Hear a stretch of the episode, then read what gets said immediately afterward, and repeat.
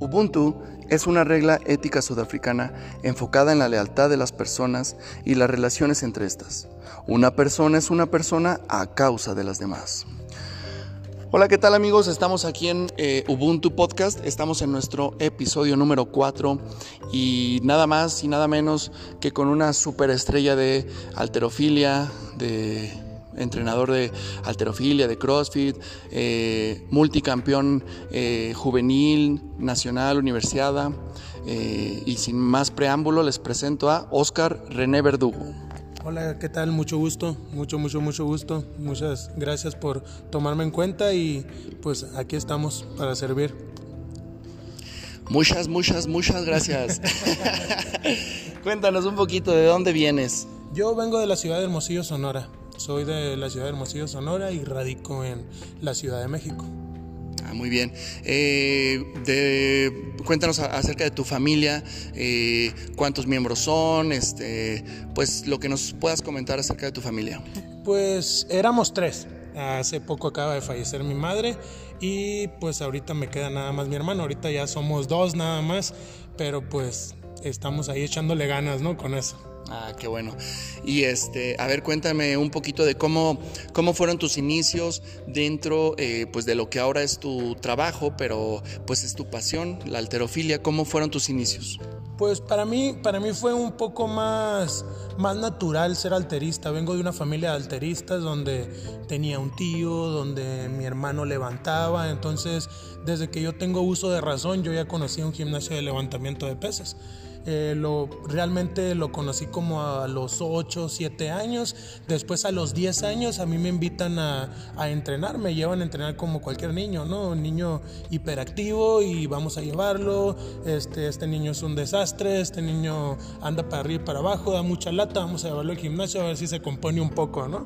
Y pues nos dio nos dio la de ganar, o sea, realmente pues nos, nos, sirvió realmente la disciplina, cambiamos un poco, este, tomamos en cuenta todos los valores que nos enseñan en un gimnasio, ¿no? Como respetar a la gente, este, pues tomar en cuenta la autoridad, porque era un conflicto para mí, ¿no?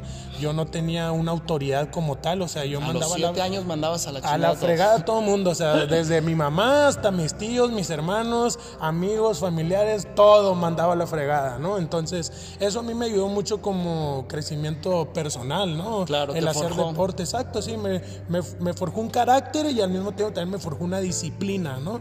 Una disciplina de, pues, respetar, una disciplina de, pues, eh, llegar a tiempo, una disciplina de cumplir con lo que tenía que cumplir y pues básicamente esa fue una de, de, de mis introducciones, ¿no? A la alterofilia. Desde que tengo uso de razón, conozco la alterofilia como tal. Órale. ¿Y, y antes de, de, la alterofilia intentaron algún otro deporte o fue directo a la alterofilia por tus tíos? No, el único deporte que yo he intentado es el levantamiento olímpico de pesas y pues ahí me quedé. Ahí me quedé, o sea, hace, pues, ¿qué? Ya te estoy hablando de 21 años ya en la alterofilia, o sea, ya, ya gracias a Dios hemos tenido la oportunidad de, de estar ahí bastante tiempo, ¿no?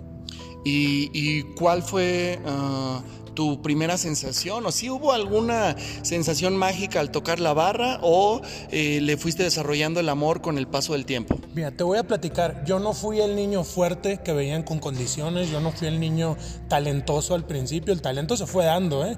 Te voy a explicar por qué. Yo llegué al gimnasio, yo no sabía hacer una sentadilla, me ponían una barra de 45 libras, de 20 kilos y me quedaba aplastado, yo no me podía parar con ella. O sea, era un niño en el cual en el deporte, si tú lo veías, decías, no, yo no doy 5 pesos por ese niño. Ajá. Después, pues me topé con un entrenador por ahí muy conocido en el estado de Sonora, el doctor Luis Alberto Durazo este, que me ayudó un poco, dijo, ah, no, pues vamos a, vamos a encaminar a este niño, ¿no? Vamos a, vamos a echarle ganas con él, ¿no? Y pues me empezó, me empezó a dar preparación física, me metió a trabajo con una prensa, me metió que vamos a correr, que vamos a saltar, esto, y de repente ya estaba agarrando la barra. Entonces ya cuando agarré la barra, pues ya dijo el entrenador, no, pues de aquí es, 10. Vamos a empezar a trabajar ahora sí. Y pues el talento realmente lo fui desarrollando como tal. Yo no me di cuenta que tenía el talento hasta que ya me lo me lo mostraron como tal, ¿no? Con preparación física, con una preparación previa, pero no, yo no llegué como el niño talentoso, ¿no? Que llega y una sentadilla y 100 kilos de sentadilla, no. Yo fui creciendo poco a poco. Pero pues es que es, complicado el que, eh, por ejemplo, como el fútbol, que a lo mejor llegas y le pegas al balón y con chanfle y tienes el don, para que el balón siempre esté pegado en tus pies, etc. En, en, los alteristas, eh, como muchas otras disciplinas, pues es de chamba, es de chamba y de chamba. Sí, pero también hay niños muy talentosos que llegan, agarran el tubo de PVC y en dos días aprenden a hacer snatch. En dos días aprenden a hacer clean. Yo no fui ese niño. No, virtuoso. exacto, yo, no fui, yo no fui un niño virtuoso, yo fui un niño con el cual fui aprendiendo poco a poco. Me costó trabajo aprender, me costó trabajo desarrollarlo, pero una vez desarrollándolo, pues agarré vuelo, gracias a Dios, y me empezó a ir bien. Eso me abrió muchas puertas. ¿Cuál fue tu, primera, tu primera competencia? Mi primera competencia fue una Copa Sonora. Una Copa Sonora allá en la ciudad de Hermosillo. Eh, ¿Era selectivo para Olimpiada? Ah, no, porque yo era, estaba muy chiquitillo todavía, estaba muy, muy, muy mm, chiquillo. ¿No entrabas en categoría? No, no, no. Ahí empezabas a darle como a los 15 años más o menos, 14 años, y yo estábamos hablando que tenía 10, entonces ya cuando le di, pues yo entraba a exhibición, pero estuvo muy, muy suave eso, porque ese año yo competí en categoría 62 kilos. Y, y, le di, no, pues esto va muy bien, gané mi categoría, ¿no? porque pues realmente competí solo. Sí. Pero lo, lo mejor se presentó el, el, el año que vino. O sea, ya en categoría 69 yo ya andaba con marcas del campeón nacional que tenía 15 años. O sea, yo ya había llevado un proceso de entrenamiento pues un poco pesado, yo ya había llevado una adaptación pues demasiado difícil para mi entrenador y para mi familia porque pues no, como te digo, no era un niño disciplinado, no era un niño que estuviera acostumbrado a la disciplina. ¿Hiciste batallar mucho al entrenador? Mm, bastante. ¿Sí? Bastante. ¿En qué? ¿En la comida, el entrenamiento, en qué? Es que era muy, muy desastroso. O sea, era una persona que llegaba y básicamente ponía en juego todo el gimnasio, ¿no? O sea, llegaba y a jugar con todo el gimnasio. Y lo peor era que todo el gimnasio me seguía el ah, ritmo me seguía, me seguía la risa, exacto. Sí, era el desastroso. El líder desastroso. Exacto, así, el líder desastroso, exactamente. Y pues al final esto se fue, se fue acabando con la misma exigencia, la misma exigencia, la misma exigencia. Al principio llegaba mi entrenador y ya, ay, ya llegó este vato. Vete, corre, me decía, vete. Porque pues ya, ya me tienes un desmadre aquí en el gimnasio, ¿no? Entonces, eso poco a poco se fue acabando con el gusto que se le fue dando al snatch, con el gusto que se le fue dando al clean, a la sentadilla, a los jalones pues eso fue cambiando, como que ya llegabas al gimnasio y ya no era el plan de ir a hacer desmadre, ya era el plan de ir a trabajar, o sea, ya tenías el compromiso, porque también el entrenador ya estaba en una pose en, que decía, ah, ¿vienes a trabajar? No, pues que sí, ah, ok, adelante, no vienes a trabajar, a su casa y tronándome los dedos así, o sea, no, no fue sencillo para mí también, o sea, porque yo no estaba acostumbrado a una autoridad como tal. Cuando se me presenta esa autoridad, las cosas empiezan a cambiar las cosas fueron totalmente diferentes. Órale. Y este, y, a todo esto, eh, la llevaste desde chico algún tipo de dieta, algún, o sea, algo especial? No, eh, realmente nunca llevé algún tipo de dieta, o sea, siempre tuve que, que, cuidarme el peso como tal, pero por ejemplo te hablo que cuando empecé era 62 kilos, sí. al otro año yo era 69, ¿ok? Y ahí en 69 quedo campeón nacional por primera vez en el 2004. 2005 soy 77 kilos. Y vuelvo a quedar campeón nacional. Okay. 2006 soy 85. Vuelvo a quedar campeón nacional. 2007 soy 94 y del 2007 al 2010 me mantuve en 94 kilos. Del 2011 en adelante, después de Juegos Panamericanos, yo me convertí en categoría 105 kilos. Y ahí fue mi mejor logro deportivo. Ahí fue donde yo me sentí más cómodo. Sí. ¿Qué fue, qué, cuál, fue tu, ¿Cuál es tu mayor logro deportivo en ese Campeón mundial universitario 2016. ¿Compitiendo por...? Por la UAS, por la Universidad Autónoma de Sinaloa. Órale. ¿Y Cuéntanos un poquito de esa experiencia, este, pues desde que fuiste, desde que estabas en los entrenamientos previos, cuando llegaste, ¿dónde fue? En Yucatán. Me, tocó aquí en México. Fue algo muy bonito porque al principio pues tú no vas con la idea de que vas a ganar. Yo creo que es cuando mejor te va. Cuando no tienes la idea, exactamente, cuando no tienes la idea de que vas a ganar. O sea, yo voy, ¿no? Pues está pues, dentro de los primeros 10 ahí, o sea, vamos a llevarlo para ver, para juntar el equipo, Simón. Se presentó, ¿no? Se presentó todo eso. Cuando llego ya al campeonato del mundo, ya, al, ya, ya, calificado, ya todo, este, vemos el Star List. No, pues, ¿sabes qué? Pues posible medalla de oro. O sea, este muchacho con los totales que se presentaron, pues es posible medalla de oro pero como que todavía tú dices, como que no te la crees, ¿no? Como que no te la crees. Y tú sigues entrenando, sigues a tu ritmo, este, sigues dándole, pues como siempre le das, ¿no? Con gusto, con amor, ¿no? A lo que haces. Sí. Y al, al día de la competencia, este, ya vemos, ¿no? Que empiezan a salir, empiezan a salir, empiezan a salir. Y yo todavía no salgo. Yo todavía no salgo. Ya pues salgo al primer levantamiento. Vamos, 189 kilos, los hago y después viene un japonés. No, primero le da el japonés a 185 y después yo voy con 189. Después del 189, este, este atleta ya era su segundo levantamiento, brinca a 197. Ok, yo había pasado a, a 195 dentro del clean and jerk. Sí. Para esto yo ya había quedado campeón mundial en el snatch. Ya tenías eso. Exacto, el Snatch ya lo, ya lo tenía, yo ya había asegurado y eso fue una experiencia muy bonita porque pues tener al público mexicano ahí, o sea, ya es como que diferente, ¿no? Ya, y sobre todo pues tener a mucha gente enfocada en CrossFit, ¿no? O sea, mucho crossfitero ahí adentro y ah, emocionado, sí, exacto, sí, es diferente, ¿no? pero, pero al saber tú que ya tenías el de Snatch, ¿te cambió el chip de competencia? Sí, ¿Lo más relajado? no, no, no, no, de hecho sientes más presión. De hecho, es un compromiso como que, órale, ya la armé en el snatch, pero pues ahora la tengo que armar en el clean and jerk. Para esto, ¿cuál es tu movimiento favorito? En, snatch. en ese momento snatch, snatch, sí, snatch. Yo me considero snatch. Yo me considero snatch. Este, aunque pues no me va mal en el clean and jerk, ¿no? Pero realmente yo, seguridad, snatch. Snatch. Estamos hablando de que en ese entonces traía 375 libras de snatch. Wow. O sea, es como 170 kilos, 174 kilos. Entonces mm, lo traía muy, muy seguro.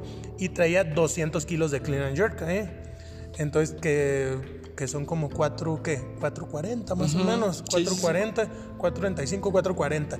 Entonces, eso a mí me ayudó bastante para desarrollar confianza. Haber ganado el Snatch me dio el compromiso de hacer un buen papel dentro del Clean Jerk. Y como te platico, ya había pasado Tada Yoshiro de, de Japón, que no se me olvida el nombre, y, y, le da y va a 197. Yo voy a 195, pero el primer intento lo fallo.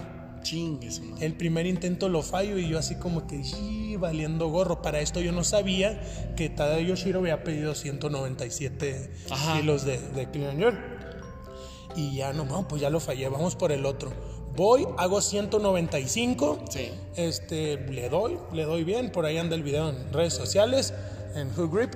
Y le doy, le doy muy bien, le doy sobrado pero ya cuando yo había fallado 195, creo que este atleta había subido a 204, pero había la opción todavía de que se podía regresar a 197. Y hubo la opción, se regresó a 197, hizo 197 y ahí él me ganó el clean and jerk. Yo gané snatch, él me ganó clean and jerk. O sea, yo quedé oro en snatch, campeón mundial universitario en snatch y medalla de plata en, en, envión, en, clean and jerk. Entonces, eso a mí me, pues, me agüitó un poco al final, ¿no? Porque estuvo, estuvo muy, muy cabrón, o sea, porque fue el mismo total. O sea, la sumatoria del snatch y del clean fue la misma. Entonces, ahí me ganaron por peso corporal. De hecho, fue un. ¿Ese fue criterio de desempate? Este, no, ahí, mira, te, te platico, fue de las últimas competencias en las cuales se podría ganar por el peso corporal. Era la última competencia, fue la última competencia. De hecho, sí, exacto. Entonces ya se presentó porque ahora es quién lo levantó primero. Ah, ok, ok. O sea, quién Sí. hizo primero el total y ese es el Ahí que gana. Exacto. Entonces, pues a mí me tocó la de perder. O sea, me pesaba como 300 gramos, no me recuerdo cuánto, la verdad, no exactamente. Y pues me gana el total. Entonces yo quedo dos platas y un oro, pero quedamos en el mismo total. Te puedo decir que pues quedamos iguales, ¿no? Claro, claro. Te puedo decir campeón del mundo sin, sin medalla. Sí. Oye, y, y luego ya regresas de, de esa experiencia y ¿qué te dicen en tu casa? Oh, en mi casa fue, fue una fiesta, ¿no? Mi mamá, una fiesta, que en paz descanse, una fiesta, ¿no? La primera llamada que recibí fue la de mi madre. Así de, oye, ¿qué, qué onda? Felicidades. Y que acá una llorona por acá, un chorro de llamadas de CrossFit, mensajes. O sea, se presentó algo muy, muy, muy bonito, ¿no? O sea, fue una experiencia que a mí me, me ayudó a, a ampliar mi campo laboral, punto número uno. Y dos, este, pues a, a entender que ya era una de mis últimas competencias, ¿no? Que ya andaba de salida, ¿no? Como Sí. tal, o sea, no de salida en andar levantando, de salida en mis competencias, porque ya, pues te- tenía mucho tiempo levantando, o sea, ya eran Sí. casi 18 años, 19 años levantando, ya era justo que, pues, pensara en, en retirarme, o sea, ya con hijos, ya con otras responsabilidades que, Sí, ya te cambia que se el- tienen, exacto, ya tienes que cambiar el chip, o sea, desgraciadamente estamos en un país donde no se puede vivir tan intensamente el deporte y tienes que buscar otra forma. Gracias a Dios se me abrió la oportunidad este, por CrossFit de estar enseñando alterofilia en varios gimnasios, dar clínicas, dar personalizados, dar clases. Entonces, eso a mí me ayudó bastante, ¿no? Seguir dentro del ramo, seguir dentro de lo que me gusta Sí. y hacerlo pues con muchísimo gusto porque es lo que me apasiona, ¿no? ¿Y, y- y qué es lo que más disfrutas? Eh, o más bien en su momento disfrutaste. Eh, ¿Ser atleta o eh, el lado de ser coach? Ser atleta. Sí. Te puedo decir que ser atleta. Ser atleta es una experiencia inolvidable. O sea, conoces gente que no te imaginabas, conoces lugares que difícilmente uno de morro, con la posibilidad que yo tenía, pues podría pagarme un viaje a Europa, Claro. podía, bajarme un- podía pagarme un viaje a Estados Unidos. Y pues gracias a eso, pues conocí varios lugares que, que me permitieron conocer bastante gente, como para después pensar en decir, ah, ¿sabes qué? Quiero ir a fulanito lugar, ah, ya conozco gente allá, vamos, allá me quedo. O sea, Sí. fue algo muy, muy, muy, muy chingón, ¿no? Muy bonito. Oye, y cuéntanos, ¿al- ¿algún este, alterista que tú respetes, que tú digas, híjole, este es mi modelo a seguir? Alexei Torokti. ¿Ah, sí? Creo que, que es una de las personas que, que más ha marcado mi, mi carrera deportiva, ¿no? Así Sí. como que para mí fue una experiencia. Tuve la oportunidad de conocer primero a Dimitri Klokov en, en una, en una clínica de él, en, en la- en- en Guanajuato.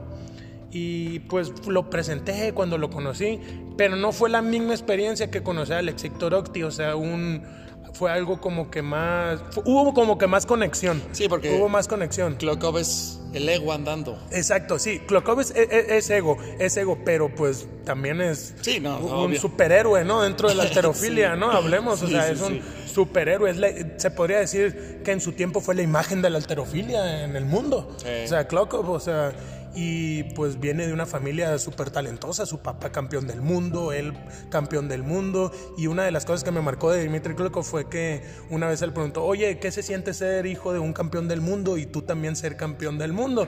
Y dice, no, lo que pasa es que no es lo mismo, dice, porque mi papá fue campeón del mundo después de 12 horas de trabajo rudo en una fábrica, dice. Su madre. O sea, él, él fue campeón del mundo y yo, dice, soy campeón del mundo, pero entrenando solamente, para Solamente. eso, dice. Entonces estamos hablando que el papá de Klokov, o sea, de hecho hay unos videos por ahí por YouTube donde están haciendo los dos snatch ¿A poco? y el snatch igualito, así los dos, así, o sea, se ve la similitud de la ¿Y él lo técnica. entrenó, su papá? Mm, No, no estoy enterado de eso. Mm, Realmente creo que el entrenador estrella de Dimitri Klokov fue David Rigard, que es uno de los mejores pesistas del siglo XX. A ver, y, regresando a Trotsky, a él lo, lo conociste, ya has entrenado con él, ya, ya has ido a sus clínicas. Eh, prácticamente cada clínica que hay en México, ahí tienes que estar tú cuando él está. Este, ¿cómo, ¿Qué es lo que te, que tú dices que hubo un clic? ¿Qué, ¿Qué fue lo que hubo ahí? Pues mm, básicamente la forma en la que explicaba, básicamente pues la sencillez de la que estamos hablando, o sea, fue una persona que cuando me conoció, o sea, de volada, o sea, al, próximo año, no, pues necesito que Verdugo esté conmigo, o sea, quiero a Verdugo ahí, quiero a Verdugo ahí, y eso para mí fue algo muy significativo, o sea, que una persona de ese nivel se tome el tiempo de hablarle a un mortal como uno, o sea, de decir, ¿sabes qué? O sea, quiero a Oscar Verdugo aquí conmigo, quiero que dé una exhibición de Clean quiero que le suba el snatch, o sea, y aún después de haberme lastimado el codo, porque después de todo este proceso, ya al final de mi carrera, gracias a Dios, se vino una lesión, donde se me salió el codo con 365 libras de snatch. Y todos vimos el video, todos vimos el video. y después de eso, y después de eso, no, pues que te siga hablando, dices tú, oye, no manches, o sea, o sea, te das cuenta de que es una persona que, pues, tiene mucha sencillez, tiene mucha sencillez. Dicen que lo más parecido a un dios es un campeón olímpico y uno de ellos pues es Alexei Torok. Órale, chingón. Y, por ejemplo, em, ya vas a estas, vas a estas clínicas y, tú en base a estas clínicas y obviamente a todo tu, tu aprendizaje durante tu carrera deportiva, eh, pues ya, ya se puede decir que tú ya desarrollaste un método de, entrenamiento en la cuestión de, alterofilia o, estás en el proceso? Estoy en, el, estoy en el proceso aún. Creo que para hablar de un método personal, para hablar de un método de Oscar Verdugo, se hace falta, hace falta mucha preparación, hace falta mucho estudio. Pero estamos trabajando en eso, estamos trabajando totalmente en eso. Digamos que son criterios de diferentes partes. Gracias a Dios me tocó entrenar con diferentes entrenadores, con, tuve la oportunidad de entrenar con chinos, con búlgaros, con cubanos, con mexicanos. Entonces eso a mí me amplió el criterio al momento de estar levantando. Y también me ayudó mucho las clínicas que yo llevé con Dimitri Klokov, con Torokti, porque son cosas que día a día yo enseño, día a día yo pongo en práctica con mis alumnos y me funcionan. Entonces, digo, así por mera intuición, este, creo que para ti la mejor escuela es la rusa. Sí, soviética. Para mí la mejor escuela es la soviética. Para mí es el mejor criterio, o sea... Es que los, los, los asiáticos, el problema que, que tenemos con ellos es que no somos eh, en medidas iguales, ¿no? Entonces ahí, cambia. Sí, el somatotipo totalmente diferente, ¿no? Pero aquí viene algo muy interesante también somos muy diferentes a los europeos, ¿no? Uh, sí. O sea, sí, estás hablando de que hay pesistas que 1.90, ¿no? Sí. Y, dices tú, ay, los pesistas son chaparritos, es un mito muy grande. Lo dicen por Naim, que es el, Michael Jordan de la alterofilia, ¿no? Sí. Que es el Michael Jordan de la alterofilia, pero pues también hay pesistas grandes, muy buenos, y la escuela soviética, pues como como en un documental de Figueroa, ¿no? Me imagino que es así, o sea, el mediocre no tiene derecho a vivir, tiene que morir porque no sirve para nada. Chingues, o sea, así, así es, o sea, por ahí, por ahí hace poco acabo de subir una publicación donde estoy con Dimitri Klokov y puse un, verso que dicen ellos, o sea, para los rusos ganar este, no lo es todo, es lo único, porque si no, no eres nadie. O sea, eso, eso es algo muy, muy interesante. O sea, ganas, eres alguien. No ganas, no sirves para nada. Así de sencillo, o sea. En extremo, ¿no? sí, pero también, también sirve, porque te ayuda a exigirte, te ayuda a, decir, ¿sabes qué? No, yo no soy nadie todavía, yo tengo que ganar allá, yo tengo que llegar allá, yo tengo que llegar a ese límite, ¿no? Sí. Y eso te ayuda a desarrollarte como deportista y como persona también. Te ayuda a madurar mucho. Sí, no, es este sí es algo, un, un, pensamiento muy extremo, pero, pero pues por algo ellos llegaron. Exactamente. Si no hubieran tenido ese pensamiento, tal vez no. Sí, estamos, estamos hablando de que en los 80 eran una potencia. Estamos hablando que si llevaban un equipo de 12 personas, 8 eran campeones del mundo. Ya sé, hasta... Todo iba bien hasta que salió el documental, ¿cómo se llama? El de Netflix El de Ícaro. Ícaro. Sí. Sí, sí. Ícaro, sí. Ahí valió todo. Sí, sí, sí. No, pues es que mira, hay un tabú muy grande dentro del deporte aquí, Sí. que es el dopaje. Y el dopaje hasta cierto punto dentro del alto rendimiento, o sea, muchos me van a criticar, muchos se van a enojar, pero pues es necesario. Claro. Llega un momento en el cual tu cuerpo ya llega a un límite, tu cuerpo ya no tiene la capacidad de recuperarse tan rápido. No estamos hablando de hacer 95 libras de clean, 95 libras de snatch. Estamos hablando de que estás haciendo 200 kilos de clean cada tercer día. Y para eso no te recuperas con creatina ni con aminoácidos, o sea, una disculpa, ni con un fisioterapeuta todos los días. O sea, llega un momento en que el cuerpo pues te dice, oye, ¿qué onda, no? Claro. Necesito otra cosa, necesito recuperarme mucho más rápido. Y yo más bien como verlo como un tabú, lo veo como un sistema de recuperación. El problema es que muchas personas dependen de eso para poder entrenar. Sí. Ese es el conflicto. O sea, lo puedes usar como una herramienta, sí, lo puedes usar como una herramienta de recuperación. Sí, como tú dices, recuperación. Sistema de recuperación, como unos TENS, como algo sencillo, o sea, pero es algo de cuidado que también te lo tiene que manejar un especialista. Es un tabú que a nadie le gusta tocar y que, ay, no, muy criticado, que Oscar Verdugo está de acuerdo con el doping. Pues sí, hasta cierto punto sí, pero estoy de acuerdo con el doping con una persona que se dedica a hacer eso. ¿no? Doctor. Exacto, una persona que te hace un perfil hormonal, una persona que te hace un estudio para saber qué es lo que te tienen que meter. O sea, no es llegar, comprar una testosterona en la farmacia e inyertártela en las pompis, ¿no? Cualquiera lo puede hacer, cualquiera lo puede hacer y aparte eso no te garantiza ser un buen atleta. No, al final de la, del documental este de Ícaro, el, el, el vato este de la bici, eh, le fue peor que cuando no usaba. Exacto. Entonces, o sea, eso no da la respuesta. Es, es un lado oscuro, digámoslo así, del, del alto rendimiento, no del deporte en general, pero sí del alto rendimiento y sobre todo en cuestiones de alteristas, eh, donde, co- como tú dices, se requiere que al, al tercer día vuelvas a hacer una carga fuerte y que no te vas a poder recuperar, eh, digo, siendo un humano normal, ¿no? Sí, exacto, sí, sí, sí, sí. Totalmente.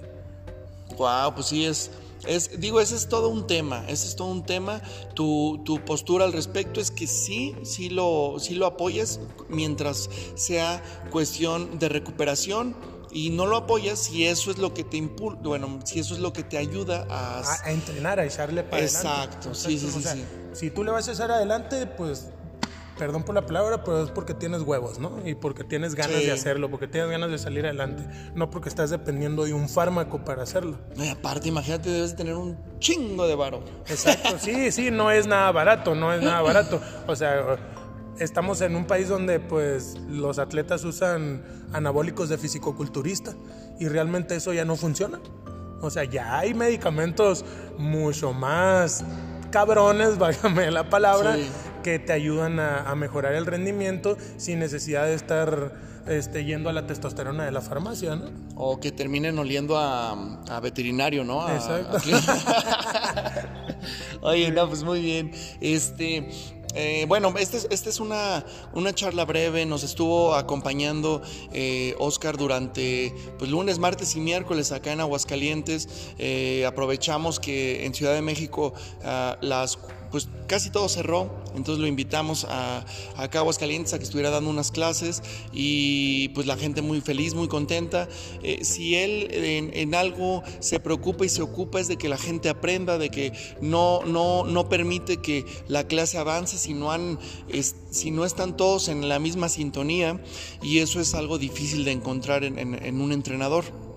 Este, de lo cual se agradece y, y por eso pues nosotros eh, lo buscamos constantemente para, para, para estas cuestiones porque de, de México pues es el que a nuestro gusto es de los mejores entrenadores eh, y en alterofilia a nuestro gusto nuevamente es también de los mejores entonces eh, pues nada, eh, muchísimas gracias por, No, por no, esta no, plática y, y esperamos contar contigo nuevamente por acá, por estas tierras, ya sin tanto frío, porque Claro sí. pobrecito se estaba congelando. Sí, ya te levantabas temblando aquí a las 6 de la mañana.